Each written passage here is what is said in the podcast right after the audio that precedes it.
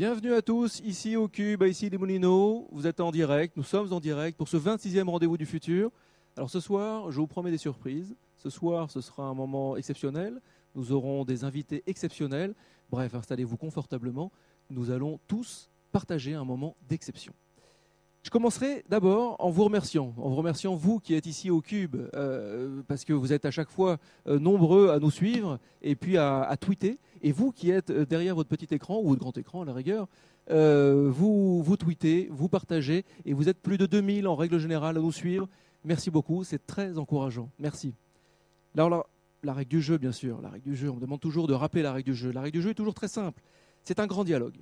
C'est un dialogue très simple c'est un dialogue dans lequel vous aurez la parole à travers vos questions sur le chat et vos tweets également. Tout arrive ici et moi je suis l'humble passeur de vos questions, de, vos, interpellations également.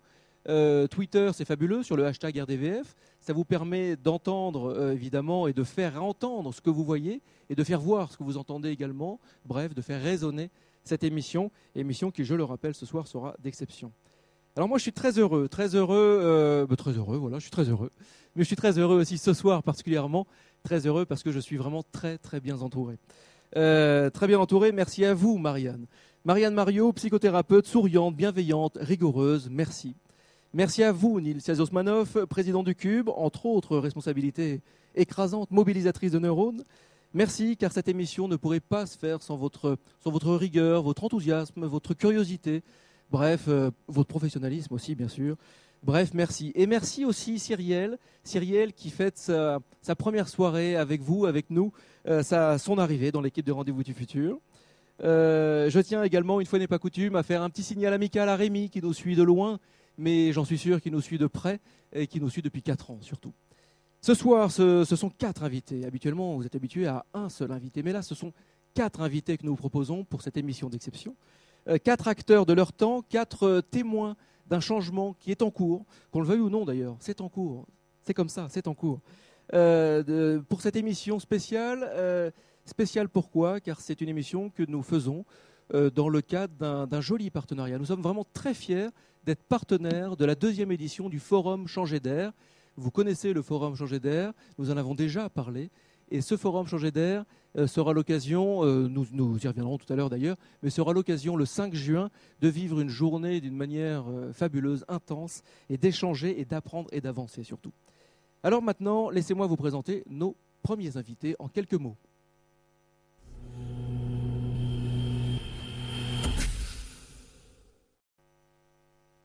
Alors je l'ai dit, je suis très heureux, très bien entouré, et je, je le redis, je suis très heureux et nous sommes très chanceux ce soir parce que ce soir nous avons deux amis, deux amis proches de l'émission, deux personnalités euh, que j'admire beaucoup, soit dit en passant, et qu'on se le dise vraiment, et deux personnalités qui, connaissent bien l'émission. Véronique Angers de Fribert.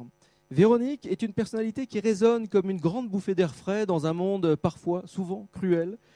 Si j'avais le temps, je prendrais, je crois, une heure au moins pour euh, ben, pour vous raconter cet esprit atypique, pour vous raconter son parcours, ses convictions, mais on me dit dans l'oreillette que je dois faire court, donc je vais, ben, prendre la technique des hashtags. Véronique, pour moi, en quelques hashtags, c'est opiniâtreté, bienveillance, sourire, enthousiasme, rêve éveillé, euh, rigueur, force de travail colossale. J'ai rarement vu quelqu'un avec cette force de travail. Admiration, pêche, bref. Véronique est la présidente et fondatrice du Forum Changer d'air. Merci beaucoup, Véronique, d'être parmi nous ce soir. Joël Doronet, Joël Doronet, le parrain de cette émission, vous le connaissez bien. Alors, euh, c'est toujours un exercice délicat. Comment se permettre de résumer en quelques mots un parcours aussi dense, une personnalité aussi forte? Euh, Je vais forcément commettre un impair, mais bon, tant pis, je me lance. Euh, Joël est conseiller de la présidence d'Univers Sciences, biologiste, prospectiviste, président exécutif de Biotics International, pionnier du surf sur les vagues dans les années 60 et pionnier des internets dès les années 90 pionnier de l'accessibilité à la connaissance, homme de science, homme de médias également, fondateur d'une émission qui s'appelait Rendez-vous du futur sur Europe 1 il y a quelques années déjà. Et, merci beaucoup d'avoir accepté de nous laisser utiliser ce, nom et parrain de cette émission. Alors Joël est l'un des parrains du Forum Changer d'air qui a lieu donc à la Cité des Sciences et de l'Industrie euh, le 5 juin prochain. Et donc nous y reviendrons car ce, ce forum est vraiment un moment important que vous allez vivre. Bref, ces portraits étant tirés, ce décor étant planté, permettez-moi de vous présenter un peu mieux la jeune personne qui est à côté de moi, donc, Cyrielle Flosi. Cyrielle est journaliste et elle va en, en deux, deux minutes elle va se lancer dans l'aventure des rendez-vous du futur. Et je suis vraiment content que ce soit avec vous, Joël, euh, vous qui êtes, euh, bah, qui êtes notre parrain et le témoin de toutes nos avancées depuis 4 ans. Euh, la toute première émission que nous avions fait avec vous en, mai 2010, il y, a, donc vraiment 4 ans, n'a plus rien à voir avec l'émission que c'est maintenant et n'aura rien à voir avec celle de dans 4 ans. donc je suis, je suis vraiment content que ce soit avec vous que Cyrielle fasse ses premiers pas. Et Cyrielle, eh bien, je vais te passer le micro. Le forum, semble-t-il, t'a un peu inspiré. Merci Eloa. Bonsoir. Alors, euh, changer d'air. Quand Nils euh, m'a demandé de faire une chronique euh, pour le rendez-vous du futur spécial changer d'air, j'ai fait comme tout bon membre de la génération Y, j'ai tapé changer d'air sur Wikipédia. Et j'ai trouvé une multitude de correspondances. Alors, outre les références à des albums musicaux totalement inconnus, j'ai découvert que changer d'air était un nom évocateur en politique, puisque de nombreuses listes aux élections municipales portaient ce nom. J'ai aussi constaté que Changer d'air était un titre donné à plusieurs euh, livres, dont bien sûr euh, celui de Jacques Robin, publié en 1989. Donc Jacques Robin, fondateur euh, du groupe des Dix, né sous l'impulsion des mouvements politiques et sociétaux de 1968, ce groupe transdisciplinaire est composé de personnes éminentes dont Joël Doronet, Jacques Attali, Henri Atlan ou encore Michel Serres. Et je m'interroge alors, pourquoi veulent-ils donc tous changer d'air? Que ferions-nous de mieux? Et puis, au fond, pouvons-nous vraiment décider de changer d'air? Michel Serres affirme que l'humanité a rencontré deux grands changements. L'invention de l'écriture tout d'abord et l'invention de l'imprimerie. Ces deux révolutions ont changé radicalement la société en ayant un impact sur les modes de vie, sur les modes de gouvernance et donc le politique, sur la transmission du savoir. Et aujourd'hui, avec l'émergence euh, du numérique, nous semblons revivre une rupture euh, telle que les deux précédentes. Et donc, c'est un nouveau, changement d'air qui impacte euh, tous nos modes de communication et nos relations. Il change l'homme dans sa façon de penser, d'appréhender le monde, dans sa façon d'être. Cette dernière rupture, donc, touche profondément notre rapport au temps et à l'espace. Nous sommes dans une société de la mobilité Mobilité réelle, tout d'abord. Nous parcourons chaque jour 45 km, alors qu'au début du XXe siècle, c'était seulement 5 km. Mobilité aussi virtuelle, grâce au numérique qui abolit toutes les distances, nous sommes partout à la fois. Et ce changement d'air impacte aussi euh, nos modes de gouvernance. Les citoyens réclament plus de concertation, plus de démocratie, plus de participation. Ils souhaitent vraiment se sentir acteurs et savoir que leur voix pèse et joue un rôle. Et donc cela explique la crise de gouvernance que nous vivons actuellement et le désintéressement des citoyens pour la vie politique, comme en témoignent d'ailleurs les élections européennes euh, que nous avons dimanche. L'Europe, d'ailleurs, qui porte les mêmes valeurs que le groupe euh, des 10, la valorisation de l'intelligence collective, l'ouverture au monde. Ce changement d'air, donc, lui, ne ressemble pas aux deux précédents. Le changement devient constant. Aujourd'hui, nous sommes dans une société en perpétuelle évolution la transition numérique n'est pas unique, elle est multiple. Elle amène chaque jour son lot de nouveautés, d'innovations. Nous sommes donc passés du web au web 2.0 en quelques années, donc le web 2.0 des réseaux sociaux, de l'interaction. Et aujourd'hui, nous vivons le web 3.0 de l'Internet des objets, 4.0 avec les machines autonomes et même 5.0 avec l'avènement de la cobotique. Alors, il me semble donc difficile de trouver le point de rupture nous vivons de petites révolutions quotidiennes. Au fond, et pour conclure, pour respecter les deux minutes, les changements qui ont été vécus par les hommes ont toujours répondu à des besoins, à des attentes de mieux. Dans la société du bonheur individuel et du malheur collectif, expression que j'emprunte à Jean Viard, sociologue à Sciences Po Paris, les questions qui animent encore les hommes sont toujours les mêmes et sont finalement des questions philosophiques. La question de la vie, la question de la mort, le rapport à une puissance supérieure et au temps, et pour finir sur une note un peu plus positive, la recherche du bonheur. N'est-ce pas finalement vers cette recherche du bonheur que tout changement doit conduire? Ce changement d'être, d'air pardon, nous conduira-t-il alors vers une société meilleure, une société du partage et du mieux vivre ensemble? Lequel de vous deux souhaite, euh, souhaite répondre en premier? Véronique? Euh, Est-ce que ça mène vraiment euh, d'imaginer ça. Maintenant, euh, euh, je crois que ce à quoi on aspire en faisant le forum changer d'air, en souhaitant vraiment changer d'air, c'est de, passer dans, un autre système de civilisation même, et puis surtout de rapport à l'autre de rapport avec l'entreprise, avec le monde économique, financier. on a vraiment envie de bousculer les, ce qui existe déjà et, de, modifier des, systèmes qui ont montré leurs limites et qui surtout ne, fonctionnent plus du tout. Joël, une petite réaction? Vous avez mentionné tout à l'heure euh, Michel Serres, et Michel Serres a cette phrase euh, qui pour nous est très importante, c'est, ce n'est pas une crise, c'est un changement de monde. Et ce qui m'intéresse en tant que prospectiviste, et ce qui nous intéresse dans le forum FCE, c'est quels sont les catalyseurs de ce changement?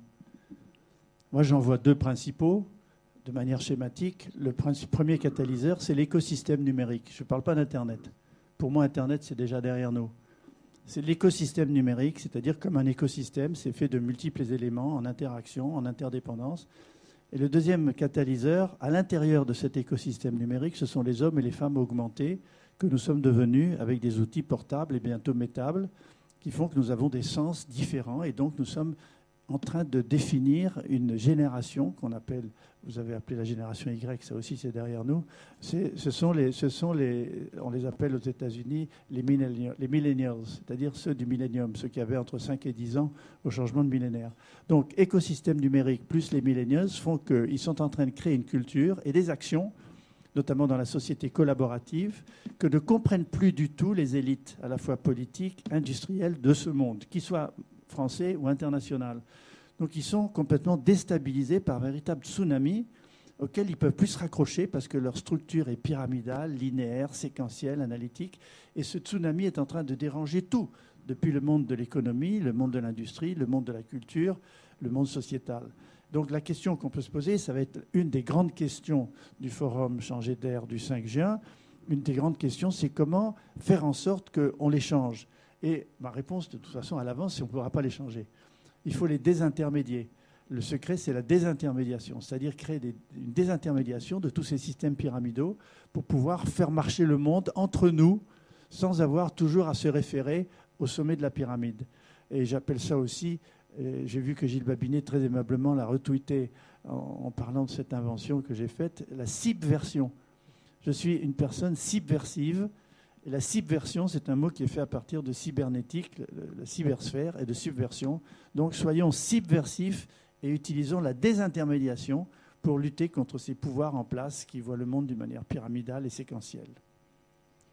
Marianne ou Niels Marianne? Oui, dans le même esprit. Euh, est-ce qu'il existe d'autres euh, euh, Comment vous voyez Comment on peut travailler au quotidien euh, pour, euh, euh, on va dire, assouplir toutes les inévitables résistances que, génère le, changement à tous les niveaux D'abord, il faut être conscient de ces résistances à tous les niveaux auxquels elles se situent. Et je reprends cette phrase de Jacques Monod que j'aime beaucoup.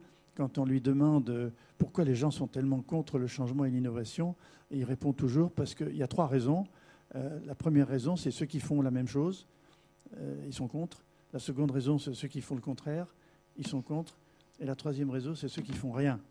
Et donc, il y a trois, toujours, catégories de gens qui sont contre vous dans le champ. Donc, quand on en est conscient, il faut biaiser, il faut surfer, il faut trouver le moyen de prendre la meilleure vague qui va nous mener le plus loin. Et plutôt que d'essayer de les convaincre, d'essayer de s'opposer à eux, euh, tête contre tête, ce sont les faits, les actions. Et, je termine, les faits et les actions en réseau parce que c'est le réseau qui va nous permettre d'être plus forts ensemble. Alors moi, avant toute chose, je voudrais dire un immense merci à Véronique Anger et à Joël de René pour leur présence ici. Euh, et vous dire comme nous sommes heureux au cube de partager cet événement changé d'air, euh, euh, avec tous ces conspirateurs positifs, et nous sommes vraiment très très heureux d'en être. Un merci plus plus plus plus à Joël parce que c'est effectivement pas la première fois que vous venez ici, donc un grand merci pour votre confiance, la confiance que que vous nous accordez à travers votre amical soutien. Et puis euh, merci surtout pour l'immense savoir que vous nous faites partager à chaque fois. C'est vraiment un régal. Euh, et puis bienvenue également à Selfie, MOOC, Hashtag et Cyborg, qui euh, depuis très peu font leur entrée officielle dans le millésime 2015 du Robert, le dictionnaire encore préféré des profs, paraît-il. Avec Voilà. hipster. Voilà. Ah, je l'avais raté celui-là. Alors, euh, vous parliez tout à l'heure d'intermédiation ou de désintermédiation. Euh, Moi, je voudrais aborder la question du, langage. Euh, vous dites, le monde fluide nous amène à trouver des valeurs communes pour créer de nouveaux modèles de vie ensemble. Force est de constater, vous l'avez dit, que l'appropriation de ces modèles se heurte là, ça et là à des barrières culturelles.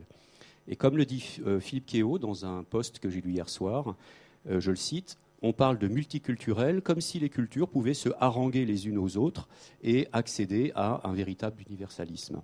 Et ça, on peut le dire, euh, des cultures techniques, scientifiques, civilisationnelles, etc.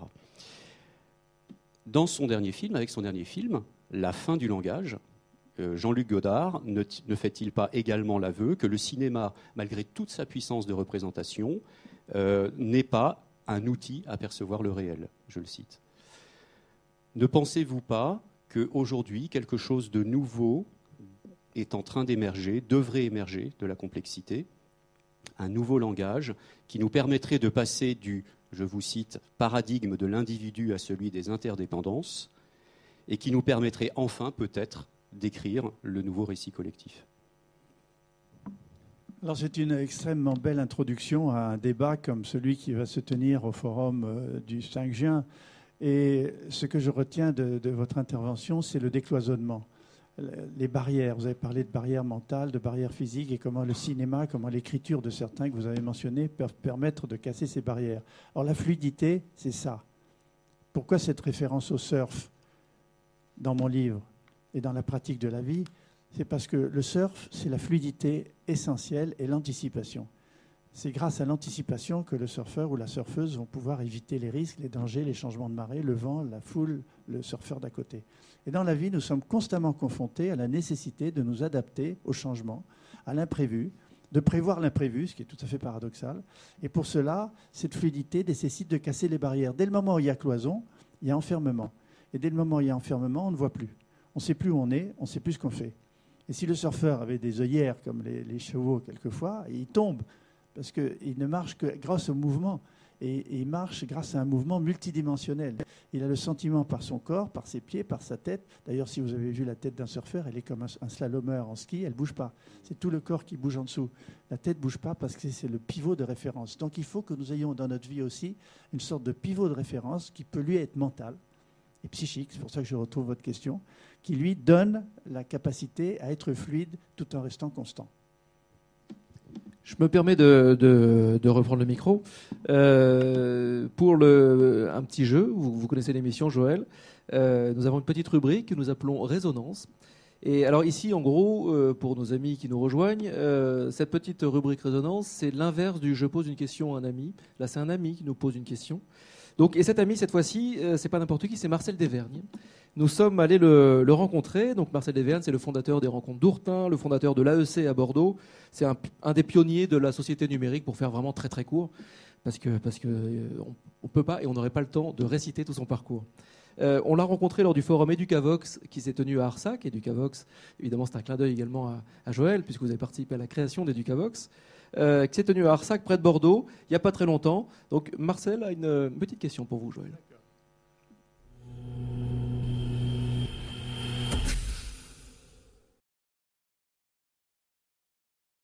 La question que je poserai à Joël, c'est tu nous as habitués depuis plusieurs euh, décennies maintenant à nous, comment dire, à nous présenter le monde de demain. La dernière fois que j'ai eu l'occasion de t'écouter, euh, d'ailleurs entre parenthèses d'une manière virtuelle, puisque j'étais euh, chez moi devant ma tablette, comme on dit, toi tu étais à des centaines de, milliers de- kilomètres, et euh, tu nous as déjà présenté un monde autour de la symbiotique, symbionnette. Quel est en quelque sorte face à ce, comment dirais-je, à cet élément dont on perçoit que ça y est, ça bouge, ça vibre, quel est le coup d'après Si on pose aux gens la question qu'est-ce qui a le plus changé votre monde dans lequel vous vivez maintenant pour votre travail et pour votre vie personnelle, la plupart, la plupart des personnes, les sondages de monde vont répondre la communication. la communication par mon portable qui me permet d'accéder à Internet, au moteur de recherche, etc. Moi, je dis que le coup d'après, c'est la symbiose. La symbiose, ça veut dire que de plus en plus, le corps va être en symbiose avec son écosystème dans lequel il se trouve. D'abord parce que les outils portables vont devenir des outils métables et parce que le cerveau va communiquer directement avec les robots et avec les machines. On n'en est pas encore là, mais 15, 20 ans, 30 ans, ça va arriver très très vite. Et ce coup d'après, comme le dit Marcel, est un coup qui est extrêmement impliquant pour l'humain, parce que euh, c'est véritablement presque notre ADN qui va être confronté à cet écosystème numérique. Et donc les problèmes de vie privée, les problèmes de hacking, les problèmes de vol d'identité, de personnalité, de désinformation, de détournement vont être sans commune mesure avec ce que nous connaissons aujourd'hui dans notre petit monde des portables et notre petit monde de nos mots de passe. Donc voilà, la symbiose, c'est le next step, si j'ose dire, la prochaine étape, et en même temps un des plus grands enjeux philosophiques, économiques, culturels et sociaux que l'humanité va connaître. Nils. Est-ce que nous sommes déjà des Hubo Vous connaissez cette série euh, qui est sur Arte actuellement, et euh, Humans, et, où en fait, euh, ce ne sont plus des humains, ce ne sont plus des robots, ce sont des Hubo, c'est-à-dire des.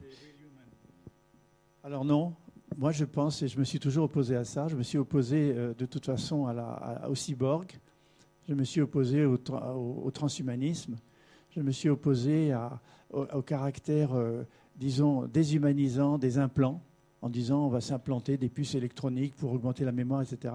Moi, je pense au contraire que la symbiose, c'est ce que j'ai écrit dans L'homme symbiotique, en long et en large, je pense que la symbiose nous rendra encore plus humains si nous savons l'utiliser avec profit que maintenant. C'est-à-dire, nous n'allons pas nous intégrer dans quelque chose de plus grand que nous qui va atténuer notre personnalité, mais au contraire, la véritable symbiose, c'est dans un état de, pour intérêt commun, alors quel est l'intérêt du symbionte C'est-à-dire le macro-organisme planétaire dont nous sont les cellules. Ça, c'est une autre question qu'on ne peut pas débattre maintenant. Mais je pense que la symbiose est peut-être la clé de la révélation réelle de ce que nous sommes, en nous déchargeant de toute une série de fonctions qui nous encombrent dans notre temps, comme la machine mécanique à séparer l'intellect. L'intellect traité en partie par des machines va peut-être, peut-être, révéler chez l'homme d'autres fonctions que l'amour, la fraternité, l'altruisme, l'empathie, tout ce qui aujourd'hui est encore un peu euh, dans le placard. J'aimerais juste un, point peut-être. Euh, juste, revenons juste au forum Changer d'air. Le 5 juin prochain, donc, il va y avoir un événement important qui aura lieu à la Cité des sciences et de l'industrie. Euh, Véronique, c'est une question très abrupte, mais qu'est-ce qui vous a pris de vous lancer dans cette aventure du forum Changer d'air? Alors là, euh, version courte peut-être. Alors d'abord la version courte. Comme je suis très enthousiaste et passionnée, je risque d'écrire un livre à ce sujet. En fait, euh, pour résumer, l'idée c'était vraiment de, rendre hommage à, des, aux penseurs de la systémique, c'est-à-dire tous ces parrains de l'édition numéro 1 et euh, qu'a cité tout à l'heure votre chroniqueuse. Donc, je pourrais citer professeur Atlan, Jacques Attali, Pierre Morin, René Passé, Michel Rocard. Euh, Roger Su, Patrick Vivray, euh, et puis évidemment Joël qui est à, nos côtés. Donc euh, ce sont des gens qui ont marqué ma, ma pensée. J'ai lu leurs bouquins, j'ai adhéré à beaucoup de leurs idées, pas forcément à tout, mais il y a des choses qui m'ont paru vraiment très très importantes. Déjà cette idée de, vouloir être les architectes d'un monde meilleur. Et, et, je, me suis, je me suis dit quand même que, cette génération, tous ces jeunes qui ont 20 ans jusqu'à 35, 40 ans, qui n'ont pas encore eu, eux, l'occasion de changer le monde, nous on l'a eu. Et on ne l'a pas forcément fait encore. Donc euh, c'était l'occasion de leur passer le relais et que se retrouver avec ces, avec ces personnalités dans leur, dans leur ambition, puis dans leur euh, approche d'une société euh, meilleure et puis entreprenante. Donc au début c'était un hommage et un passage de relais, et là cette année, et cette année le, relais est passé. le relais est passé. Donc maintenant c'est les, les, jeunes gens qui, qui volent leurs propres ailes. C'est-à-dire que là ils ont vraiment travaillé sur la conception du, de l'édition de cette année. Le groupe Flow. Le groupe Flow, voilà euh, pour fluidité. Joël, tu me corriges si je me. Liberté, ouverture, génération Y. on est ringard, on a encore génération Y. Mais bon, on ne va pas, euh, on va pas tergiverser. Donc euh, c'est mieux que génération Y. Génération voilà. y, et, parmi ces flots, on a Adrien Aumont et Mathieu Baudin qui nous rejoignent, je crois, tout à l'heure. Mais c'était des surprises. Ah, c'était nul. Ah, bravo, merci Véronique. non. Et là, on peut même pas couper au montage. Ah non. Bah, je voulais les citer quand même pour les remercier. Euh, a des gens comme Anne-Sophie Noël qu'on connaît bien. et, et, vous, Joël, la, la première fois, enfin, c'était pas la première fois où, vous, vous, avez rencontré euh, Véronique, mais la première fois où elle vous a parlé de cette envie de, bah, de lancer un, un forum Parce que c'était quand même une sacrée ambition. Je me suis dit, c'est complètement dingue. Bah ouais. C'est complètement dingue. Elle ne va pas trouver les sponsors. Quels sont les industriels et qui peuvent, ou les, les banquiers qui peuvent s'intéresser à des concepts aussi euh, farfelus que ceux du groupe des 10, la systémique, euh, le travail en réseau, la construction du complexe. monde avec la génération des 20, des 20 ans. Et finalement, j'ai dit, son truc, c'est dingue. Mais du fait que ce soit à la cité, je m'y suis impliqué. Mhm. Parce que l'idée que ce soit à la cité, ça répond beaucoup à nos valeurs. Les valeurs de Claudie Agnoret et les miennes. C'est-à-dire des valeurs d'ouverture, des valeurs d'appel à la jeunesse, des valeurs de construction du monde de demain et d'explication de ce monde de demain. Donc je me suis dit, son idée est dingue, mais le fait qu'elle propose de le faire à la Cité des Sciences, ben, je vais m'y accrocher. Et j'ai réussi à faire en sorte, en convaincant Claudie Agnuret, c'est pas difficile à la convaincre parce qu'elle comprend très très vite que ça devait être à la Cité des Sciences et c'est finalement comme ça qu'a commencé notre collaboration. D'accord. Nils. Pour rebondir donc sur euh, Changer d'air, euh, c'était la première édition, donc ça a été l'occasion aussi de faire des constats, euh, j'imagine, beaucoup de constats. Et parmi ceux-là, on a pu y entendre que le numérique n'apparaissait qu'en huitième position l'année dernière, donc en huitième position des atouts prioritaires pour les Français. C'était une étude de BVA. Euh, et tr- seuls tr- 13% des Français misaient sur le numérique comme levier du changement. Alors Edgar Morin, lui, a eu des mots extrêmement durs euh, envers la classe politique qu'il euh, euh, jugé complètement déconnecté, ce que vous venez de dire, en d'autres termes.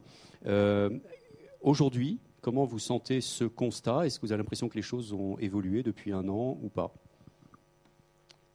Bien qu'on soit, euh, ne soit pas encore dans le forum Changer d'air, mais j'imagine que vous avez déjà des intuitions euh, autour de tout ce que avez pu Dans entendre. deux semaines pile, le forum d'air sera terminé. On aura un nouveau constat. Euh, je ne pense pas que ça ait changé tellement. Enfin, en tous les cas, si je me fie aux chroniques euh, de, de Gilles Babinet, notamment, qui, qui intervient au forum et qui se regrettait. C'est à Joël que tu, vous vouliez poser la question peut-être? Non, en fait, je regarde Joël parce que finalement, vous êtes en train de dire que les choses n'ayant pas changé, Edgar Morin euh, a toutes les raisons d'être encore en colère. Joël de René est en colère, il l'a dit récemment dans Le Monde. Rifkin commence à être en colère. Tout le monde est en colère en ce moment. Ils ont raison, nous avons raison d'être en colère parce que les structures pyramidales euh, en France, jacobines, colbertistes, de la politique et beaucoup de l'industrie font que ce monde n'évolue pas, il ne se fluidifie pas. Et donc il ralentit la capacité des gens à donner du sens à leur vie, à partager les ressources, à la fois les ressources intellectuelles et les ressources financières. Donc c'est une véritable impasse dans laquelle nous sommes dans beaucoup de pays.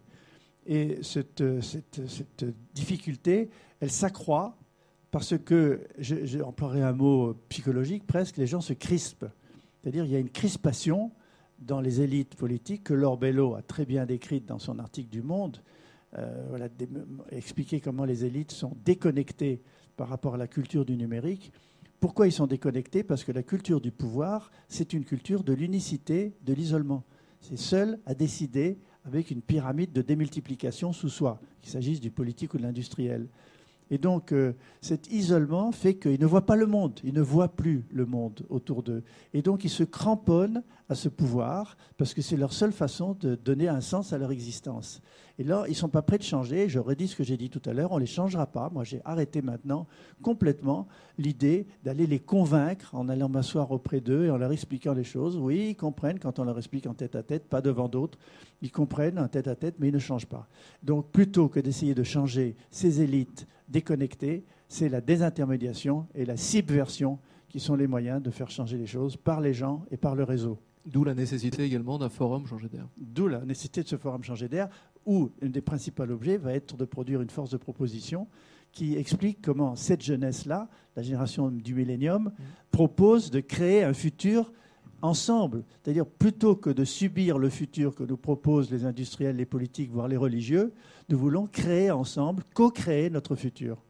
Et alors justement, est-ce que cette euh, colère, et, et merci de cette colère, parce que je pense que, des- que le fait que des personnalités euh, comme vous l'expriment, euh, nous on est sur le terrain au quotidien, le Cube existe depuis 15 ans et, et œuvre à- à de sa modeste manière sur la question des- de, de l'art numérique, de la création numérique.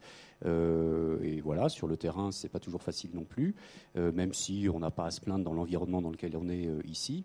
Euh, donc cette colère, elle est saine, elle est utile. Est-ce que finalement Changer d'air va pas aboutir d'une certaine manière à un manifeste ou quelque chose? Est-ce que c'est une idée qui peut germer? Peux répondre là. Oui. Euh, non, un manifeste peut-être pas, même si ça ressemble un petit peu à ça. En fait, on, a, on s'est fixé vraiment un défi, comme disait Joël tout à l'heure, c'est de, d'écrire euh, une force de proposition à laquelle vous contribuez tous les, tout le public. En fait, on va s'enfermer l'après-midi pendant plus de deux heures avec, euh, avec le public, les intervenants qui ont envie de participer, euh, ils sont assez nombreux. Et l'idée, c'est de faire ressortir de toute cette intelligence collective qui va, euh, travailler ensemble l'après-midi, vraiment des grandes lignes, des grandes idées, des directives, et d'adresser cette force de proposition, on l'appelle force de proposition parce qu'on se veut vraiment une force de proposition, euh, de l'adresser ensuite à, tous les décideurs euh, politiques, économiques, à des, dirigeants aussi d'entreprises. Elle sera en ligne sur Internet dans les dix jours qui suivent euh, l'événement.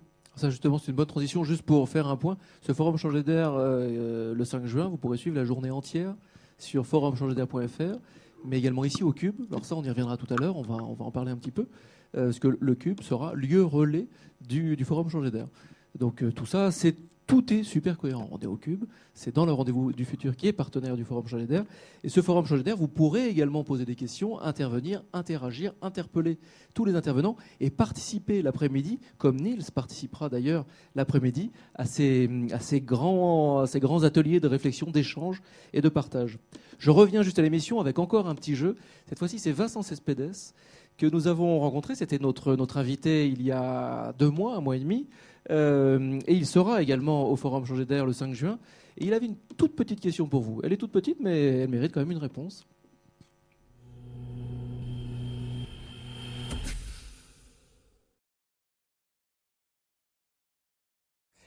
Joël de René, vous êtes un amoureux du futur.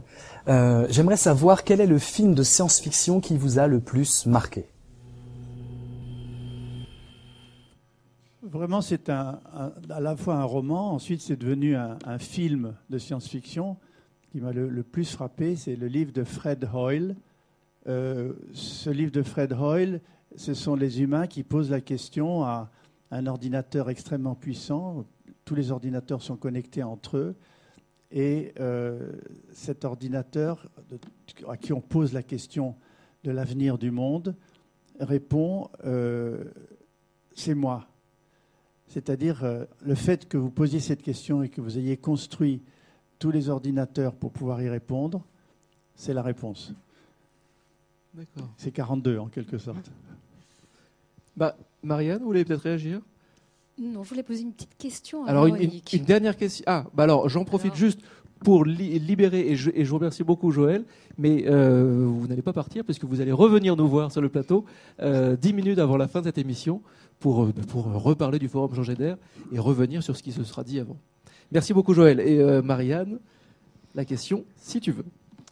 Oui, alors pour reprendre encore euh, les propos de Michel Serres, euh, Michel Serres, quand on lui demande ce qui reste dans la tête de petite poussette, maintenant euh, qu'elle a complètement externalisé ses fonctions cognitives, il répond l'invention, l'innovation, l'intuition. Or, aujourd'hui, bah, dans nos institutions, écoles, etc., etc., on continue à, à sélectionner les gens sur l'obéissance et sur la conformité. Euh, du coup, euh, selon vous, comment euh, réinjecter, ramener, remettre la créativité et l'expérimentation au centre de nos urgences? Oui, alors là, vaste programme. hein. C'est vrai que créativité, innovation, invention, c'est vraiment ce qu'on ce qu'on attend des, des jeunes et, et des élèves aujourd'hui, mais l'école n'est pas du tout faite, comme vous le disiez, pour, pour mettre ça en avant. Alors, comment on peut euh, réintroduire cela? Je ne suis pas sûre que ça vienne directement de l'école, puisqu'il faudrait quand même la réformer en, en profondeur. Alors, est-on prêt à nouveau euh, à ça? Je ne crois pas. En revanche, euh, rien n'empêche les, parents, les, éducateurs à l'extérieur, et même certains profs un petit peu euh, originaux et qui ont envie d'innover, de, faire travailler les enfants ensemble, en réseau, avec d'autres écoles, que ce soit en France et même avec des écoles à l'étranger, enfin de- d'essayer de, de leur faire créer des choses et d'inventer, de, libérer leur esprit en, mettant moins de pression aussi, parce qu'on met peut-être beaucoup de pression sur les élèves dès, le plus jeune âge et, jusqu'à la fin de leurs études. Il faut, absolument être dans le moule, réussir, euh, avoir ses diplômes. et on oublie complètement la créativité. Donc il faut aller la chercher à l'extérieur probablement, et, et ça peut être sur les réseaux avec ses amis. Ou, sur Internet. Et je vais, je vais demander du coup à Mathieu Baudin de nous rejoindre, parce que, bah, parce que vous savez tous maintenant que Mathieu Baudin sera notre prochain invité. Et pendant que Mathieu nous rejoint, euh, j'ai un, petit jeu, j'adore les petits jeux. Euh, j'ai un petit jeu euh, pour vous, Véronique. On va avoir quelques images qui, vont, qui vont passer, et puis je vais vous demander juste quelques petits mots, quelques petits mots de réaction. C'est un jeu tout simple. La première image, Jonathan, s'il te plaît. Alors là, là nous avons ici Jacques Robin. Jacques Robin. Alors, euh, c'est un grand monsieur. C'est donc le fondateur euh, du groupe des 10 auquel on rendait hommage. Le groupe des 10, euh, pas très connu des, jeunes générations, mais qui a marqué l'histoire. Et puis, moi, j'ai édité son dernier livre, en fait, son livre mémoire, en 2007, qui s'appelait L'urgence de la métamorphose. Donc, on, continue sur les traces de Jacques Robin en, en, appelant à la métamorphose. Et voilà. Deuxième image, Jonathan. Alors là, c'est une image, c'est une image euh, sur, euh, sur Internet, vous voyez une petite image. Euh, c'est en gros, c'est la visualisation des partenaires qui rendent possible ce forum Changer d'air. Un petit mot peut-être? Ah Oui, c'est important de parler de nos partenaires. Parce je, je, pensais aussi. Ouais, le forum a besoin évidemment de soutien financier, de soutien aussi de, de, de réseau et de leviers de changement. Et je pense que les leviers de changement sont partout. Euh, c'est pour ça qu'on a appelé ça changer ensemble aussi, parce qu'on change ensemble, pas les uns contre les autres. Et on, va, on essaie de, de construire ce qui nous rassemble, tout en n'occultant pas forcément ce qui divise. Et dans euh, ces nombreux partenaires, on retrouve euh, tout en haut les partenaires des grandes entreprises. On a, on a des gens, je sais pas, je vais pas les ah non, non, on va pas, surtout pas commencer à lister les certains partenaires. Certains qui sont là depuis le départ, comme comme BVA qui est là depuis le tout début. Et, et, euh, puis, euh, on retrouve nos partenaires réseau, donc Cube, euh, les rendez-vous du futur, etc. Et, et les membres du Flow à droite, qui sont chacun une petite bulle, en fait, qui ont beaucoup travaillé sur la conception. Quelques mots, Véronique. troisième image. La troisième image, bon, a priori, vous connaissez. Ah bah, là, évidemment, euh, c'est presque l'homme de ma vie. c'est un certain non, Bob. Dylan, évidemment, je suis une fan depuis que j'ai 15 ans. C'est vraiment, euh, je suis un peu monomaniaque là pour le coup. J'adore. Rien d'autre, qu'est-ce que vous voulez que je dise Changer d'air, The Times Are Changing, c'est une de ces chansons. Les temps changent. J'adorerais l'inviter euh, bah. à l'édition euh, internationale l'année prochaine. On a des gros projets. Ah, ça, c'est encore une petite exclusivité. En 2015, ce sera beaucoup plus international encore. Euh, merci beaucoup, Véronique, pour ce petit jeu. Mathieu Baudin, bonsoir. Mathieu, vous êtes le premier acteur du changement à nous rejoindre sur ce plateau. vous êtes historien, prospectiviste. Vous avez créé il y a deux ans l'Institut des futurs souhaitables. L'Institut des futurs souhaitables, c'est un think, un do tank prospectif qui s'est donné pour ambition toute simple inspirer des futurs souhaitables, parce qu'au pire, ça marche. Mathieu, bonsoir, merci beaucoup de vous prêter euh, au jeu de, au jeu de, ce dialogue. Et euh, bah là, j'ai qu'une envie, c'est que le grill est allumé, le, Monsieur Weber est, présent parmi nous avec Niels, et voilà, les, questions vont, vont fuser. Merci beaucoup, euh, Mathieu, d'être avec nous au Cube. Vous êtes un poète de la transition matinée d'un explorateur de nouvelles utopies. Euh, nous aimons vous écouter, vous nous inspirez. Merci d'être là. Alors, vous avez imaginé une nouvelle confrérie dont vous faites partie, celle des conspirateurs euh, positifs. Éloi vient de la citer. Elle rassemble les Christophe Colomb de demain, les utopistes, les adeptes de la praxis et du au pire ça marche.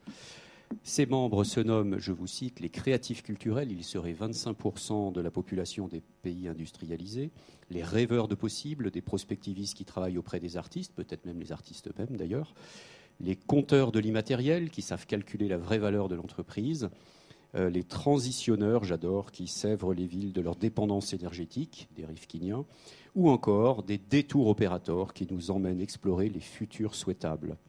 Alors vous avez présenté cette confrérie qu'un Cervantes ou un Garcia Marquez n'aurait pas relié dans un, dans un Olympia bondé, et la salle tout entière s'est reconnue dans ce miroir que vous lui tendiez. Cela a dû être un grand moment pour vous, j'imagine, de vivre cette standing adhésion. Euh, Avec le micro, si, C'était évidemment un moment euh, fantastique euh, pour la simple et bonne raison que euh, quand vous êtes artiste, faire l'Olympia, c'est fantastique, mais quand vous ne l'êtes pas, c'est encore pire.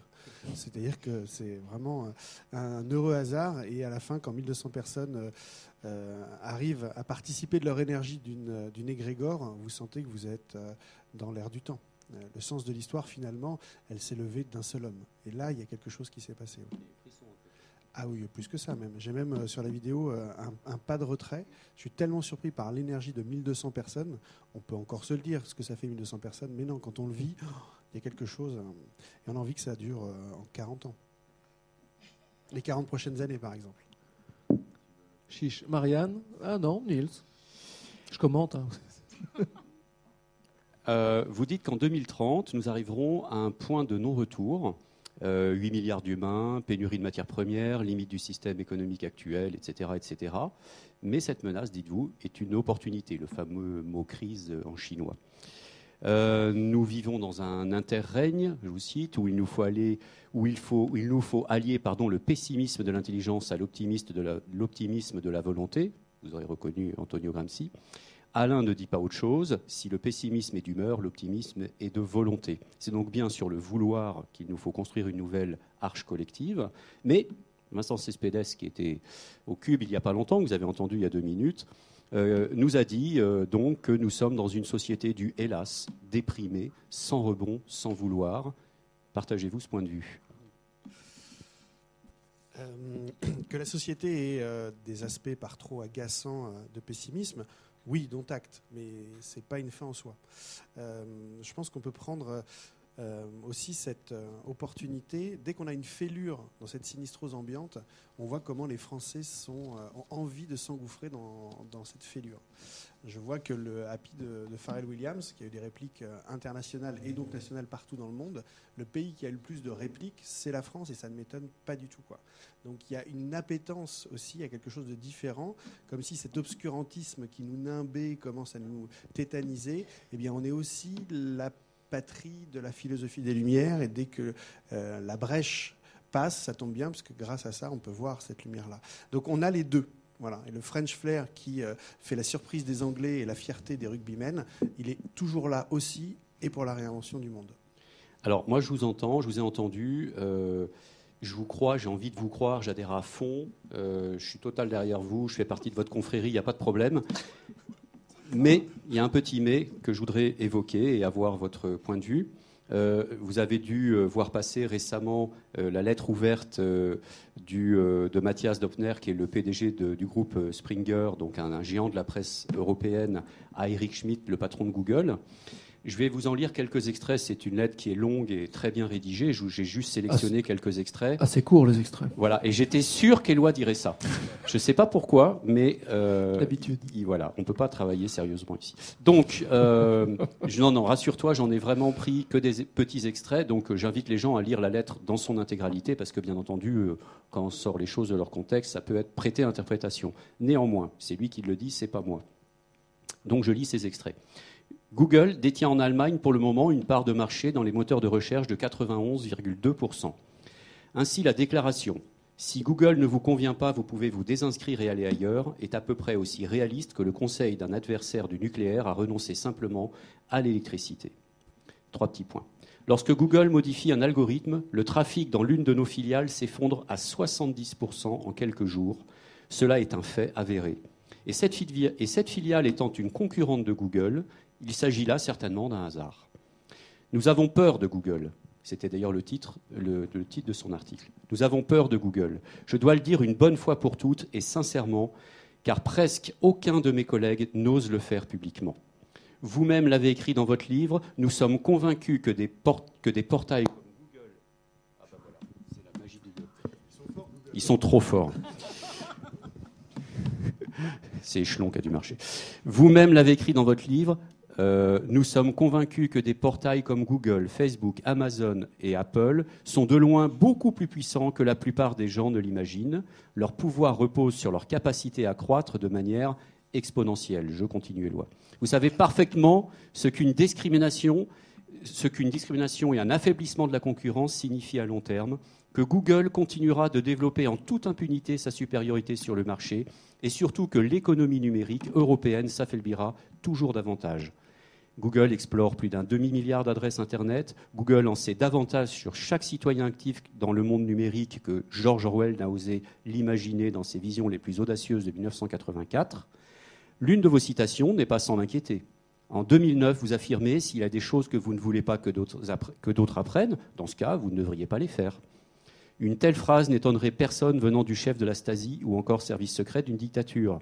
L'essence de la liberté est précisément le fait que je ne suis pas astreint à révéler tout ce que je fais, que j'ai un droit à la discrétion et même d'avoir des secrets, et que je peux décider moi-même de ce que je souhaite livrer de ma personne.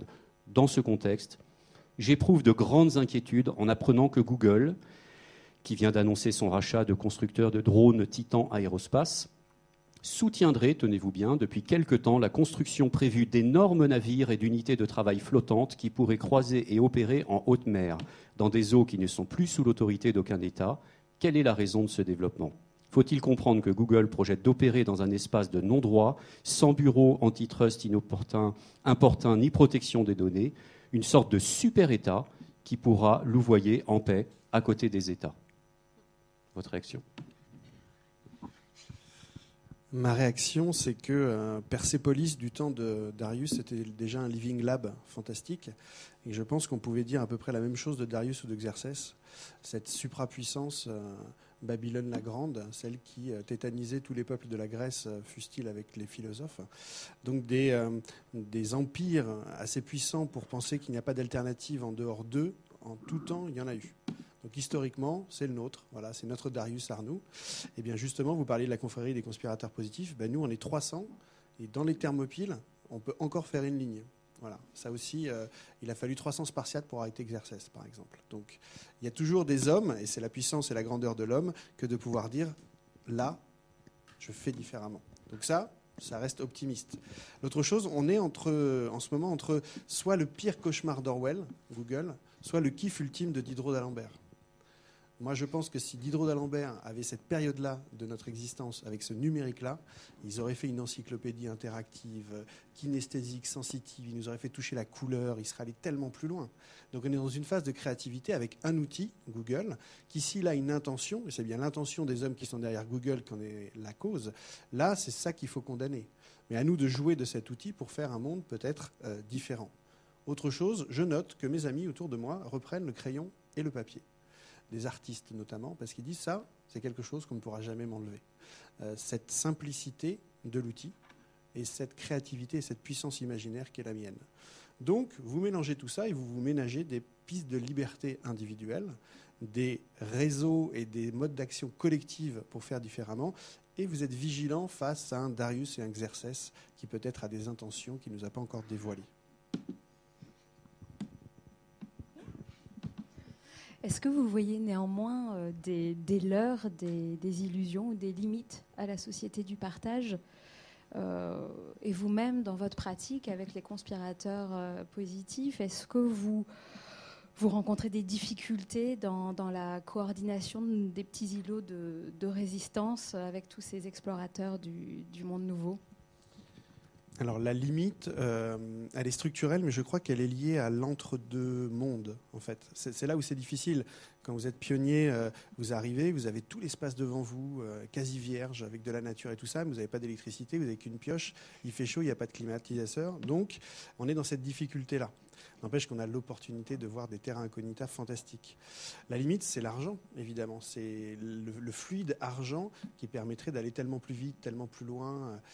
Alors, euh, il, est, euh, il est minoré finalement par notre envie d'aller peut-être un peu slow, euh, un peu différemment. Donc, finalement, on ne souffre pas tellement de ça. Mais s'il y avait une allocation de cette énergie argent pour incuber ces explorateurs qui sont peut-être la réalité de demain, c'est sûr que ce serait plus, facile et ce serait plus facile pour la, question qui va, dont on va parler au Forum Changer d'air. Donc l'allocation énergie-argent aujourd'hui dans la réinvention, on, met plus à colmater des brèches qui de toute façon vont être submergées euh, qu'à mettre des petits, euh, des petits moyens euh, pour peut-être des grandes choses. Ça pour moi c'est la plus grande des difficultés. Et toujours dans la série Apocalypse. Je vois, c'est sympa la thématique. C'est original. Oui. Personne n'en parle. Vraiment. Euh... euh, euh il y a pas mal de, personnes qui redoutent. Euh, hein, on pensait que la société du partage, ça horizontaliserait, ça créerait comme ça. bon, ça crée plein de collaborations, mais pour l'instant, ce qu'on voit, c'est des réactions communautariste, rigide. Certains craignent plein de, de, montées fanatiques, etc. Vous pensez que c'est une résurrection avant vous qui avez ce recul, cette perspective historique, cet amour de la résilience et des conspirateurs positifs? Est-ce que vous pensez que euh, y a un risque de tomber justement dans la prédiction de Marcel Gaucher, historien euh, philosophe, qui disait euh, il y a un risque donc d'une société alvéolaire en coquillet à confort intellectuel maximal et coexistence physique minimale. Ouais. Sauf que euh, ce n'est que mon avis, mais euh, les AMAP, euh, si je la trouve via Internet, le produit il est quand même fait dans de la terre par des paysans qui le cultivent avec l'amour, avec un soleil qui arrive en direct. Après, il y a un transport vers des gens qui sont désireux d'avoir ce produit-là. Et le, web est juste le média, c'est pas la fin en soi. Donc, si on sait utiliser l'outil, comme l'homme l'a toujours fait, soit pour détruire, soit pour faire des choses, on est encore dans cet euh, libre examinisme quand même de pouvoir faire ça. Moi, je trouve qu'on est très connectif en ce moment. On se lie les uns aux autres, ne, serait-ce que par, euh, que par la connaissance, et que la prochaine évolution, si ce n'est la révolution, c'est d'être collectif de faire vraiment société. Et le, petit plus qui va être une grande innovation, c'est que pour l'instant, on est des, îlots de résistants, les résistants du monde d'après. On se coordonne un peu partout, on sait qu'on existe, on n'a pas un but euh, supra, on n'a pas euh, un acte total social qui pourrait euh, supplanter ça, parce qu'on aime tellement cette petite liberté que le système ne nous accorde pas, qu'on est assez désireux d'être petit, en famille, en Fab Lab, en garage. Et donc, comment on va faire pour aller plus loin ensemble? Moi, je pense que par l'exemple, on va amener des gens avec nous. Juste, putain, il y a une bonne ambiance ici. Ils ont l'air heureux, ils sont créatifs, ils ont l'air libres. Si on faisait pareil, ben vas-y, crée ton Fab Lab. T'es où T'es amant dans Lozère Tiens, regarde, tu peux tout faire là, c'est simple. Avec pas grand-chose, tu commences et au pire, ça marche. C'est plus lent, mais je trouve que c'est beaucoup plus efficace qu'un système euh, qui serait fédéral et qui rentrerait euh, pas en résonance avec euh, cette énergie-là. L'autre bonne nouvelle, c'est que ça pousse de partout enfin, je veux dire, euh, ne soyez pas triste, le chaos dont acte, ok, très bien, mais c'est surtout le nouveau monde, il est déjà là, quoi. C'est pas dans 20 ans, c'est ici et maintenant, et ça tire de partout. Le bruit de la forêt qui pousse fait plus de bruit que l'arbre qui tombe, soyez-en assurés. je vais poser une question à Véronique. Euh, est-ce que vous ne croyez pas qu'un des grands défis euh, actuels pour euh, trouver un des socles de cette société du partage, un des fondements euh, structurels, c'est la parité euh, qu'il faudrait une fois pour toutes arriver à instituer. Est-ce ne voyez pas que c'est en tout cas le grand défi de la génération des years, pour le coup? Je ne crois pas que ce soit un, un, vrai défi pour eux. En fait, j'ai l'impression que c'est évident quand je discute avec des jeunes gens qui ont la vingtaine, hein, la trentaine, je crois que pour eux, c'est un petit peu acquis, ça, d'être euh, qu'il y ait une parité et qu'il n'y a pas de différence en réalité. Nous, euh, plus seniors, on, va, on, insiste beaucoup là-dessus. C'est vrai qu'au Forum Changer d'air, par exemple, on a vraiment euh, autant d'hommes que de femmes. Enfin, j'ai pas fait un décompte précis, mais on est vraiment autant d'hommes que femmes, et puis plus de jeunes que de seniors, parce que c'est eux qui bossent aujourd'hui, et on est là pour les, pour les aider à avancer ensemble. Mais je je pense que cette question-là, elle est évidemment, elle, est récurrente et puis elle n'est pas encore réglée. La loi peut la régler en partie euh, dans l'univers du travail. Après, c'est quand même les mentalités. Et plus ce sont des gens qui arrivent à 30, 40 ans, qui commencent à occuper des postes importants de recrutement notamment, et j'espère en politique aussi euh, que qu'on aura un petit peu de sang neuf. Ben, je pense, moi je suis optimiste par nature, mais je pense que les femmes vont trouver leur place euh, de plus en plus. Oui, moi je rêve d'une parité courageux, courageuse. Voilà. Partout, à tous les niveaux, et, dans n'importe quel, aussi modeste soit le niveau de la réinvention. Marianne, une petite question? J'ai un micro. Niels, ça va?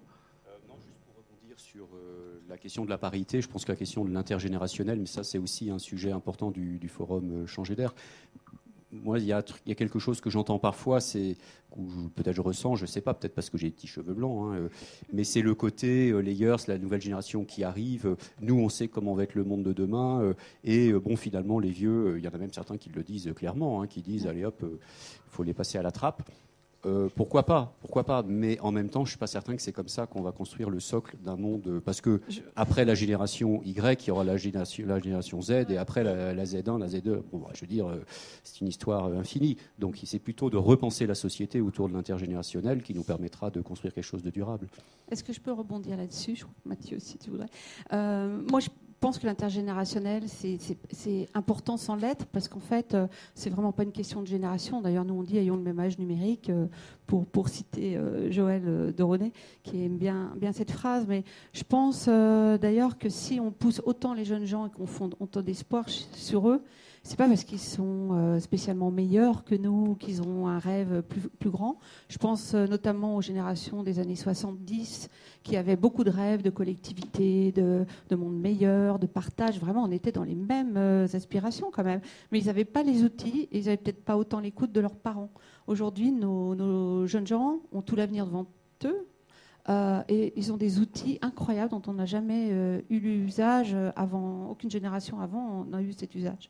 Donc euh, c'est pour ça que moi, personnellement, en tout cas, je mise beaucoup sur eux pour ça, parce que eux peuvent changer le monde, ils ont l'écoute, ils ont les outils, et nous, on est là pour travailler avec eux euh, main dans la main. Juste avant que tu rebondisses également, euh, un petit retour d'expérience du Cube qui, depuis 15 ans, donc bientôt, euh, a des activités de médiation numérique pour tous les publics. Ça commence à 2 ans jusqu'à 86 ans. Et quand on a ouvert ici, on se disait, bon, on va choper les ados tout de suite, ça va être super, ça va aller tout seul. les plus jeunes, on va aller les chercher dans les écoles. Et puis, les plus anciens, on les verra pas. Euh, on partait de cette idée préconçue. Euh, c'est tout le contraire qui s'est passé. C'est-à-dire que euh, bon, les plus jeunes, on les a effectivement captés par les écoles et ça s'est fait très facilement, mais voilà. les ados, on les a pas vus. Il a fallu faire un boulot de folie pour aller les chercher. Pourquoi? Parce que les ados considéraient que l'internet c'était leur univers et que c'était pas des gens plus âgés qui allaient leur apprendre comment faire. Euh, bon, là, il y a beaucoup de choses à dire derrière ça, mais c'est un constat. Et puis, euh, les seniors, et eh ben en fait, ils étaient là, très présents, très rapidement. Et en fait, c'est eux qui Pourquoi? Parce que c'est eux qui amenaient les petits enfants. Et puis, plutôt que rester à rien faire euh, derrière dans le couloir, et eh ben ils se sont dit pourquoi pas moi? Et finalement, ils se sont mis à être extrêmement productifs, créatifs. Et il y a eu un dialogue intergénérationnel. Et j'en profite juste terminer pour dire que euh, depuis 15 ans maintenant, on a tout un programme euh, qui s'appelle justement, euh, qui, travaille sur l'intergénérationnel et qui devient un je dirais, un petit modèle entre guillemets au niveau de Grand Paris Seine-Ouest qui se réplique tous les ans pendant plusieurs semaines, qui maintenant est connecté à Futur en Seine. voilà, ça a pris, ça a bien fleuri, ça a bien poussé, et, et en fait, ceux qu'on avait dont on pensait qu'ils allaient être les plus adeptes, les plus, les plus comment dire, mobilisés sur les activités du cube, les ados, c'est ceux qu'on a eu le plus de mal à capter. Mathieu, une petite réaction? Oui, dans cette zone de, métamorphose qu'on invente tous, euh, quels que euh, nos métiers, notre âge, notre envie, euh, il y a de la place pour tout le monde. je ne sais plus qui disait aujourd'hui, la science, c'est ce qu'un papa enseigne à son fils. Et la technique, c'est ce que le fils enseigne au père. On est dans cette zone de métamorphose où chacun a apporté de toute façon quelque chose les parents, le père, les fondamentaux peut-être, et peut-être la vitesse de la modernité euh, pour, la technique. Et j'aime bien l'image de, Joël qui dit qu'on a l'âge numérique qu'on veut bien se donner. Sur le réseau, je ne sais pas si tu as des cheveux blancs. Je sais juste que tu as une agilité de l'esprit. Et ça, ça me séduit et j'ai envie d'aller avec toi euh, voir des contrées euh, qui sont. Donc on est dans cette transition où il y a pas mal de choses qu'il faut repenser, y compris notre rapport avec, avec l'autre, avec celui qui était plus ancien. Et la dernière chose, c'est qu'avant, c'était pas mieux, c'était meilleur. Euh, et, je trouve que nos anciens anciens, ils, nous le rappellent. Quand on angélise tellement le couchsurfing, on redécouvre. Euh, mais avant, ça s'appelait l'hospitalité, quoi. Donc, euh, c'est bien de se le redire aussi en termes historiques et que des gens qui l'ont vécu te disent c'est bien, t'as compris maintenant. Hein. voilà un beau mot de la fin, Mathieu. Merci beaucoup. du coup, je vais vous demander, vous, allez sans doute vous croiser, peut-être que vous allez vous serrer la main, qui sait, peut-être faire une bise avec Adrien Aumont, peut-être, sur le chemin. Vous allez vous rencontrer Adrien Aumont qui va nous rejoindre. Pendant ce temps-là, Véronique, moi j'ai une question, une question sur, sur Internet, une question de Underka. Est-ce qu'il y aura un forum Changer d'air en 2015 Donc on y a un tout petit peu répondu tout à l'heure. Bravo, continuez, c'est super enrichissant. Alors, il a déjà répondu pour moi. Bravo, on continue, c'est super enrichissant. Il y aura bien un forum en 2015. On l'espère euh, plus international. On y travaille déjà. Il faut en dire un petit peu plus. Ah bon non, non. En 2015, euh, En oui, 2015, mais un je ne peux pas dire grand-chose quand même parce que là, on, on est un peu concentré sur 2014, si ce n'est que l'ambition, c'est vraiment de, de faire quelque chose d'international. Donc, euh, on va passer dans, dans une dimension euh, hors frontières. Euh, voilà, donc je ne peux pas nommer des invités puisque je, je ne sais pas encore. J'ai pas mal d'idées, évidemment, et, et nos partenaires vont, vont nous soutenir, nous aider encore certainement pour, pour réfléchir à cette édition, puisqu'on va s'appuyer aussi sur le réseau internationaux, très certainement. On va suivre ça évidemment de, de très près. Donc Underka, vous avez votre réponse. Continuez à poser des questions, à interpeller, à interagir, à commenter. Le, le, le fil hashtag RDVF euh, est très dense. Euh, continuez, c'est chouette parce que là, vous êtes en train de, de faire résonner tout ce que vous voyez et c'est et c'est vraiment très encourageant et très, et très intéressant en plus. Adrien Aumont, bonsoir. Bonsoir. Adrien, alors vous, vous, vous avez une mission dans la vie, Adrien. Euh, vous accompagnez les créateurs, tous les créateurs dans le crowdfunding. Euh, vous êtes le cofondateur de KissKiss Bank Bank. Et vous, ce qui vous fascine, euh, c'est très général. En fait, il y a énormément de choses qui vous fascinent. C'est le changement. Mais c'est le changement par l'action. Ce sont les, les grandes mutations, en gros. Est-ce que, est-ce que j'ai bon jusque-là? Oui, tout à fait. Adrien, euh, ben, c'est exactement le, même exercice, la même punition que Mathieu. J'ai envie de laisser Niels allumer le grill et, c'est parti. Euh, bonsoir, merci beaucoup euh, Adrien d'être avec nous. Nous avons eu le grand plaisir d'accueillir der- dernièrement votre associé Vincent Ricordo qui nous a ébloui par son énergie, par votre, magnifique réussite commune. Euh, merci beaucoup. Alors on m'a dit tout à l'heure, on m'a soufflé à l'oreille que euh, vous exprimez euh, parfaitement sur de multiples sujets et notamment celui de la politique. Alors ça tombe bien. Je ne sais pas si c'est vrai. Alors avant ça, je précise que j'ai reçu un petit SMS de la responsable de la médiation du Cube, Isabelle Simon, que je salue, et qui dit Comment tu as bien recasé la, la jeunesse de Génération Connectée Hashtag victoire. Merci Isabelle. Hashtag RDVF aurait été aussi approprié, Isabelle. Voilà. Alors, euh, donc la question que je voulais vous poser. Alors j'ai lu euh, hier soir sur le blog La Ménagère de Jannick Laudoir, qui est enseignante et rédactrice pour la revue du Cube. Alors je la cite. La nouveauté, c'est que les citoyens n'attendent plus le monde politique. Ils innovent de l'habitat participatif au partage d'appartements, de l'économie collaborative à l'écologie au quotidien, du crowdfunding à l'échange. Ce sont 10 000 initiatives qui ne sont pas aidées par les pouvoirs publics et qui rencontrent le succès, parfois même la fortune. Êtes-vous d'accord, comme Joël, avec cette déconnexion aujourd'hui du politique et du reste de la société, civile? Je suis parfaitement d'accord, et puis on, s'en aperçoit de jour en jour. Moi, je vais avoir 30 ans dans, quelques jours, et ça fait à peu près 4 ans que chaque année passe, et à la fin de l'année, je me dis Waouh, j'ai jamais vu une, une année aussi bordélique. Euh, C'est-à-dire que chaque année, d'un point de vue euh, euh, de l'observation environnementale, politique, en tout cas de tout ce qui nous entoure, j'ai l'impression que chaque année, c'est de pire en pire.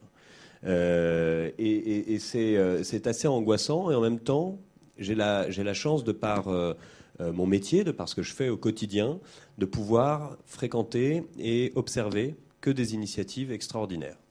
Des initiatives de pionniers, des initiatives de, de citoyens, de tout un ensemble de gens qui se bougent et qui font des choses extraordinaires. Alors, est-ce que euh, la, po- la politique est à la traîne et euh, le sera encore pendant des années? Et est-ce que finalement la question est de savoir si c'est la politique qui changera les choses? Euh, Moi, d'une certaine manière, je m'en fous pas mal. Ce qui compte pour moi, et ça me rappelle la phrase d'un révolutionnaire russe du début du siècle, dont je me souviens plus du nom, qui disait L'entraide est la plus grande des révolutions. Et aujourd'hui, à partir du moment où on est tous interconnectés et qu'on peut se débrouiller en toute autonomie pour réaliser les idées et les innovations euh, qu'on a en tête, eh d'une certaine manière, on n'a plus besoin des politiques. Mais euh, les politiques sont quand même euh, à la manœuvre sur, par exemple, les questions juridiques, sur les lois, et notamment dans le domaine du crowdfunding, a un certain nombre de débats sur, le, sur le sujet. Euh, on peut certes contourner les politiques pour avancer, mais on ne peut pas contourner les lois. Ou alors, on fait comme Google, on va faire des bateaux sur la mer. Non, on ne peut pas contourner les lois. En revanche, pourquoi ils s'intéressent à la législation de notre secteur? C'est parce que notre secteur a fait du volume d'affaires. On n'a jamais rien demandé à personne. On a commencé il y a 4 ans, il n'y avait pas de mots pour dire ce qu'on était en train de faire. Les banquiers n'y croyaient pas. Personne n'y croyait, ma mère non plus. Euh, euh, C'est-à-dire. Ah Non, mais oui, mais une maman avec son enfant, quand même. euh, bon, bref. Ce que je veux dire par là, c'est que personne n'y croyait et en 4 ans, ils ont été obligés de s'y intéresser. C'est-à-dire que c'est à nous, en fait, d'être, d'une certaine manière, dans une, dans une idée de prophétie autoréalisatrice. On fait les choses, on fait les choses, et puis il y a un moment, ça les intéresse. Ça les intéresse parce que, comme ça intéresse le plus grand nombre, d'une certaine manière, à des fins électorales, il y a quelque chose d'intéressant pour eux. Euh, donc, c'est juste à nous, en fait, de faire les choses, et puis euh, ils viendront décloisonner au bon moment et nous permettre de faire des choses. Mais euh, s'ils sont encore là demain, on peut se poser beaucoup de questions sur la, politique. Euh, on peut se poser beaucoup de questions, et cette euh, euh, économie collaborative ouvre énormément de portes. On voit qu'en fait, cette économie, elle est totalement inspirée de la structure architecturale, archi- architecturale du web, et qu'aujourd'hui, c'est sorti du web. On est tous en train de se comporter de, la même manière que le web a été construit. C'est une sorte de rhizome. Et donc, si on continue dans ce sens-là, si ces outils nous permettent de générer de l'empowerment, demain, euh, qui, qui seront les, les- gens qui vont se présenter pour le, de- devant le suffrage? Ce ne sera plus les mêmes personnes. On voit la, manière dont les partis politiques s'effritent, on voit le manque de compréhension des, politiques de tous ces sujets-là. Euh, c'est flagrant. Et, aujourd'hui, on nous parle de gauche, on nous parle de droite. Moi, je peux vous jurer qu'un qu'un môme de, mon âge ou, ou- encore plus jeune que moi, mais il s'en fout, mais terriblement, parce qu'en fait, c'est des, c'est des indicateurs qu'il n'a jamais intégrés. Parce que le web, c'est tous pour un et c'est chacun pour sa gueule. C'est une sorte de Big Bang entre euh, le, libéralisme et le communisme. Quand on parle d'économie collaborative, c'est du libéralisme. Et pourtant, c'est solidaire. Ça, chamboule tous ces champs. Ça, re- ça revisite la philosophie politique. Donc, on peut plus s'adresser aux nouvelles générations comme on s'adressait à, nos parents. Et d'ailleurs, on le voit bien, nos générations ne vont pas voter, on s'en fout. C'est presque. Alors, on va dire qu'on n'est pas citoyen, on va dire. On peut dire ce qu'on veut. En tout cas, on se désintéresse. Et peut-être à raison, puisque ça change rien quand on le fait. Donc, il y a, comme ça un climat qui, euh, qui est, assez étrange parce qu'on a l'impression d'être. en effet, dans une situation extrêmement morose, mais en même temps, on est dans une, dans une mutation qui est extraordinaire, où il y a que des, nouvelles, des nouveaux équilibres qui sont en train de se créer. Et c'est bien normal que certaines personnes soient un peu déstabilisées euh, à ce moment-là. Donc, ne leur en demandons pas trop et faisons les choses nous-mêmes. Marianne? Mais une petite euh, question finance. Euh, Patrick Vivray, dans le magazine Kaizen, suggère de ne pas suivre François Hollande lorsqu'il dit que la finance est sans visage, parce qu'on se révèle ensuite impuissant à la combattre. Il propose de cibler, d'identifier les visages de la finance qui incarnent ce dont on ne veut pas.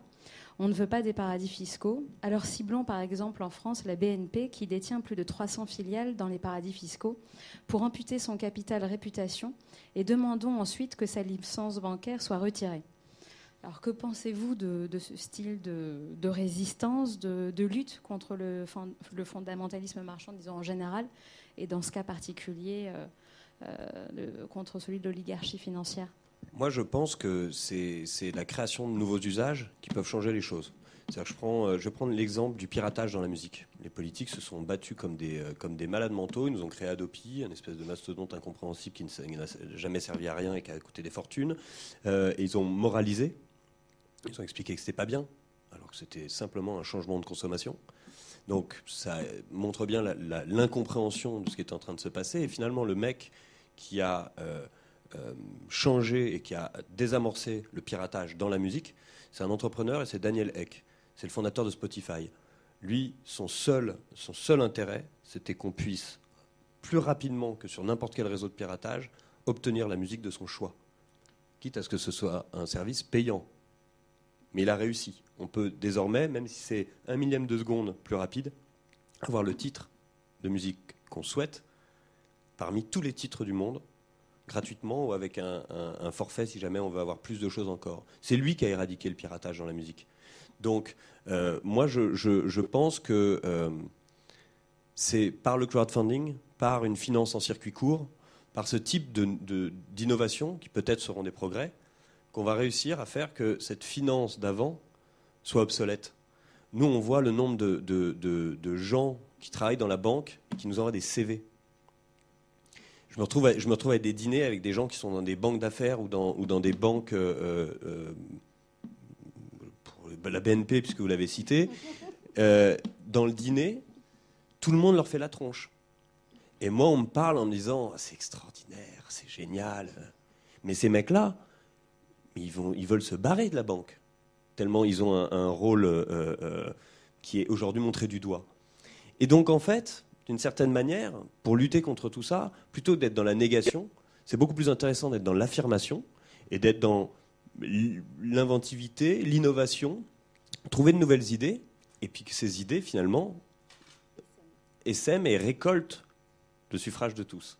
Donc on est plus dans cette dynamique, on ne va pas taper sur cette finance, limite on s'en fout. Ce qu'on veut, c'est inventer et faire dire à l'argent autre chose. Et c'est ce qu'on essaye de faire, et j'espère ce qu'on arrivera à faire correctement. Niels On vous trouve vachement sympa aussi parce que j'ai entendu que vous jouiez super bien de la guitare. Trop facile. Ah ouais, j'ai essayé tous les instruments de, de- de- de- depuis vraiment mon plus jeune âge, et il n'y en a aucun que j'ai réussi à faire. Euh, aucun, absolument aucun. On n'a pas une guitare Je suis sûr que là, c'est pas porter vrai. Alors, vous dites, on va continuer un petit peu sur la finance. Vous dites l'économie collaborative, c'est une envie de faire les choses ensemble, c'est l'ADN du nouveau modèle économique. Et vous ajoutez, euh, ça ne détruit pas la spéculation, ça la complète. Euh, ce nouveau modèle économique comporte euh, toutefois également le trading haute fréquence ou le trading algorithmique, c'est-à-dire la spéculation opérée par des robots autonomes qui passent leurs ordres en quelques millisecondes. Euh, Est-ce que ces deux modèles, qui, montrent deux visages bien distincts de la finance et deux visages de la société aussi, peuvent, selon vous, durablement cohabiter? Très honnêtement, j'en ai aucune idée. Ce que, je sais, c'est que euh, cette économie collaborative et, le crowdfunding au même titre euh, sont pour moi des grandes innovations parce qu'on peut faire aussi bien le bien que le mal. Euh, on peut être dans un modèle solidaire, comme on l'est dans le donation-based ou dans le reward-based, comme on le fait sur KissKissBankBank, ou sur du prêt euh, solidaire et non rémunéré, comme on le fait chez Hello Merci, qui est l'autre plateforme qu'on a montée. Et à côté de ça, on peut avoir du prêt rémunéré, on peut avoir de l'equity, mais toujours dans cette logique de circuit court et d'interconnexion entre les individus. Donc, ce qui compte le plus pour moi, c'est cette architecture qui, d'après moi, contient des garde-fous euh, euh, évidents. Euh, au même titre, l'économie collaborative, on peut faire du couchsurfing, on peut louer des apparts sur Airbnb. On peut faire quelque chose de solidaire et de gratuit, comme on peut être dans un rapport marchand. Il y a tout. C'est comme une imprimante 3D. On peut faire des prothèses pour un enfant on peut faire un flingue. C'est comme ce qu'il y a sur Internet. C'est encore une fois, ça a été dit tout à l'heure, mais c'est des outils. Et puis on verra comment l'être humain s'en, empare. Ce qui est sûr, c'est qu'il n'y a pas des gens bien à côté et des salopards d'un autre. Euh, moi, je suis euh, très souvent un mec bien et je suis très souvent un gros salopard. Euh, qu'est-ce qu'on va me donner comme outil et qu'est-ce qu'on va me donner comme règle du jeu? Ça, ça va être la clé. Si on me donne des règles du jeu qui génèrent chez moi de la cupidité, au bout d'un moment, je deviendrai cupide. Si on me donne des règles du jeu qui font appel chez moi à l'empathie, on sera dans une société où l'empathie sera au centre. Donc ce qui compte aujourd'hui, ça a été dit aussi par rapport à Google, à ses algorithmes, etc. Est-ce qu'on veut des algorithmes qui génèrent de l'empathie ou est-ce qu'on veut des algorithmes qui génèrent de la cupidité, par exemple? Et, et- et là se jouent énormément de choses. La clé, c'est la formation finalement. La clé, c'est la formation. La clé, c'est la formation à, à- à tout point de vue. Euh, et c'est peut-être d'ailleurs euh, le sujet sur lequel on est le plus nul en France. Euh, C'est-à-dire que l'école française, s'il y a bien une école qui a du retard, qui, a loupé une, époque, c'est la nôtre. Elle est, fascinante, notre école française. Et il y a un professeur qui, travaille en zone d'éducation prioritaire, je ne me souviens plus de son prénom, il s'appelle Monsieur Fontenay. Monsieur, c'est bizarre, il a 26 ans, ce jeune professeur. Euh, et il est en train de démontrer qu'il peut faire obtenir à 100% de ses élèves le bac. Et il a une description de la manière dont il euh, travaille qui est fascinante. Et en fait, comment il travaille? Il travaille simplement parce qu'il est passionné, le mec. Hmm. Il n'est pas en train de nous changer l'éducation nationale. Il prend du plaisir à apprendre à ses élèves. Donc il prend du plaisir à transmettre. Donc on en revient toujours à cette économie collaborative. Déjà, c'est la transmission du savoir. Et il faudrait qu'on ait peut-être plus de monde qui ait le plaisir à transmettre, le plaisir à apprendre pour qu'on aille mieux et, et qu'on aille mieux tous ensemble. Le monde de demain, et je sais que c'est une des questions sur lesquelles vous allez être stimulé, challengé le 5 juin. Le monde de demain ou les élites de demain, elles ressembleront à quoi ces élites de dans, de dans longtemps? Vous y pensez, ou alors pas? Alors, je ne vois pas du tout quel visage euh, elles, auront. Le, le seul truc, je, me réveille tous les matins avec une foi extraordinaire, avec tous ces, toutes ces idées de changement qu'on porte au quotidien. Euh, je milite énormément, je fais, on fait beaucoup de terrain pour, pour, pour faire savoir tout ce, qu'on, tout ce qui est important pour nous et toute cette, la manière dont on a envie de changer les choses. Et je me couche tous les soirs en me demandant quelles sont les conneries qu'on est en train d'inventer pour demain. Hmm. Euh, c'est-à-dire que je ne crois pas à un modèle euh, idéal, à un truc comme ça, l'économie collaborative, c'est un rêve inouï, ça va changer le monde. Non, on est en train, forcément, avec ces, avec ces innovations, de trimballer un bon lot de conneries avec nous. Euh, et donc, c'est à nous de désamorcer potentiellement toutes ces erreurs par itération, avec une idée d'innovation par, le, par par la remise en, en question permanente de ce qu'on est en train de faire, si on ne veut pas que le politique vienne mettre des garde-fous sur ce qu'on aura créé dans quelques temps, et surtout si on ne veut pas que nos enfants nous prennent pour des cons. Euh, donc, euh, je ne sais pas quel visage ce, dirigeant, cette personne de pouvoir pourra avoir par la suite. Euh, je dis juste que c'est à, nous d'être très intelligents et d'être, on va dire, modestes dans notre manière de faire, si on ne veut pas être les cons de, les, les, comptes de main des, vous avez compris ce que je veux dire. Euh, voilà. Après, je peux, je peux presque mettre ma main coupée euh, qu'on aura euh, dans deux mandats ou trois mandats un mec qui vient de nulle part. Ça me fait penser à nulle part. À Jacques Brel, justement, que nous avions, nous avions regardé, écouté, mais regardé surtout, lors de l'émission avec Vincent Cespedes et Jacques Brel. C'était une interview en 68. Et en 68, il disait Ils ont raison, les jeunes de maintenant, c'est super ce qu'ils font, c'est génial. Et puis nous, on est les vieux cons. Et donc c'était 68. La génération 68, où est-ce qu'elle est maintenant? Merci beaucoup Adrien. et pendant que Joël, Joël va nous rejoindre, Joël de René va nous rejoindre, euh, pour terminer cette émission, euh, Véronique, euh, vous êtes vachement bien entourée quand même pour ce forum. Oui, je suis très, très fière. Là, on, là, on a vu deux, deux acteurs du groupe Flow, justement. Ils sont tous comme ça ils sont tous comme ça, franchement. Euh, ils, sont tous euh, très enthousiastes, très impliqués, euh, très intelligents. vraiment, je trouve que on, a réuni à ce forum des gens plein, plein d'allants, plein de volonté, qui font déjà des choses. Hein. Chacun est en train de changer le monde dans, dans, son petit coin, dans son univers. Donc ils, apportent tous leur pierre à l'édifice et c'est vrai que moi je suis, je suis ravie, hein, vraiment. Euh, je sais qu'il y a des gens aussi formidables chez les gens de nos générations et d'ailleurs euh, je voudrais rebondir sur ce que vous disiez tout à l'heure.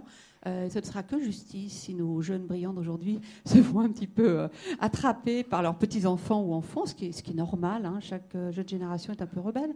Mais, mais vraiment ce à quoi je tiens moi, c'est qu'on puisse, on est soudés, on travaille main dans la main, il n'y a pas des jeunes contre des vieux, il n'y a pas des entreprises peut-être parfois pour certains contre des, un autre un monde différent.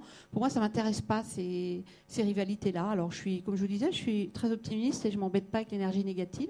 Donc, moi, je prends tout ce qui est bon, tous les leviers de changement, partout où ils sont, même euh, dans des entreprises qui plaisent pas à tout le monde. Je vais, je vais pas euh, citer des noms, mais euh, moi, je pense qu'il y a des gens intelligents partout et que on peut avancer vraiment si on a la volonté. Et en, en fait, ça rejoint juste la logique du et et là, je regarde Joël, parce qu'évidemment, c'est une logique que vous avez portée et que vous portez. C'est cette logique du et qui rassemble plutôt que cette logique du ou qui divise.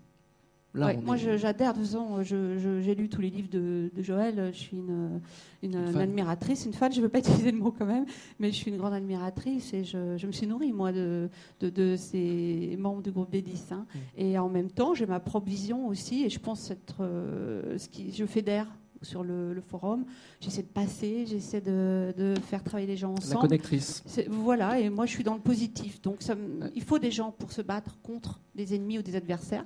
Moi, j'ai pas de, j'ai pas d'ennemis. J'avance parce que j'ai pas envie de le reste, comme dirait euh, Adrien avec son âge. Euh, euh, ça, ça me, m'emmerde. Je sais plus ce qu'il a dit, mais c'est vrai que ça me gonfle. Moi, je vais dire avec ma génération.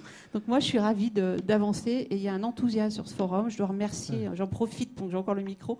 Je dois remercier tous les gens du Flow, les partenaires, etc., qui ont beaucoup, beaucoup travaillé, qui sont impliqués dans la bonne humeur. Et ça, c'est très, très important aussi. Mais ça, je l'avais mis dans, dans les hashtags, hein, pêche, Oui. enthousiasme. Ah. Joël, merci beaucoup de nous avoir rejoints. Euh, il s'est passé quelque chose là. Il y a- il y a une- il y a- on, sent, on sent un vent très stimulant. Dans le débat de tout à l'heure, il y a deux éléments que je voudrais reprendre Mhm. en deux mots. C'est le problème de génération et la question des élites. Sur les générations, je pense que la coéducation intergénérationnelle va devenir un des moyens fondamentaux de comprendre le monde qui vient et d'agir sur ce monde qui vient. Quand on me pose souvent la question dans les conférences, c'est l'éducation nationale, qu'est-ce que vous en pensez? Je dis c'est trop tard, trop long. Trop tard, trop long. Le monde est exponentiel et un des seuls moyens de, de, cope, on dit en anglais, c'est-à-dire de s'adapter à ce monde exponentiel, c'est la coéducation. Et en particulier la coéducation intergénérationnelle. Pour ce qui concerne les élites, je crois que nous sommes en train de quitter cette notion d'élite cooptée, parce que nous sommes dans des élites ou élues ou cooptées, c'est-à-dire qu'elles sont entre elles, se considèrent comme des élites. Or, la génération dont nous parlons, elle ne se considère pas comme des élites. C'est la personne la plus à même, la plus charismatique, la plus communicatrice, la plus capable d'entraîner les gens à un moment donné, qui est le leader.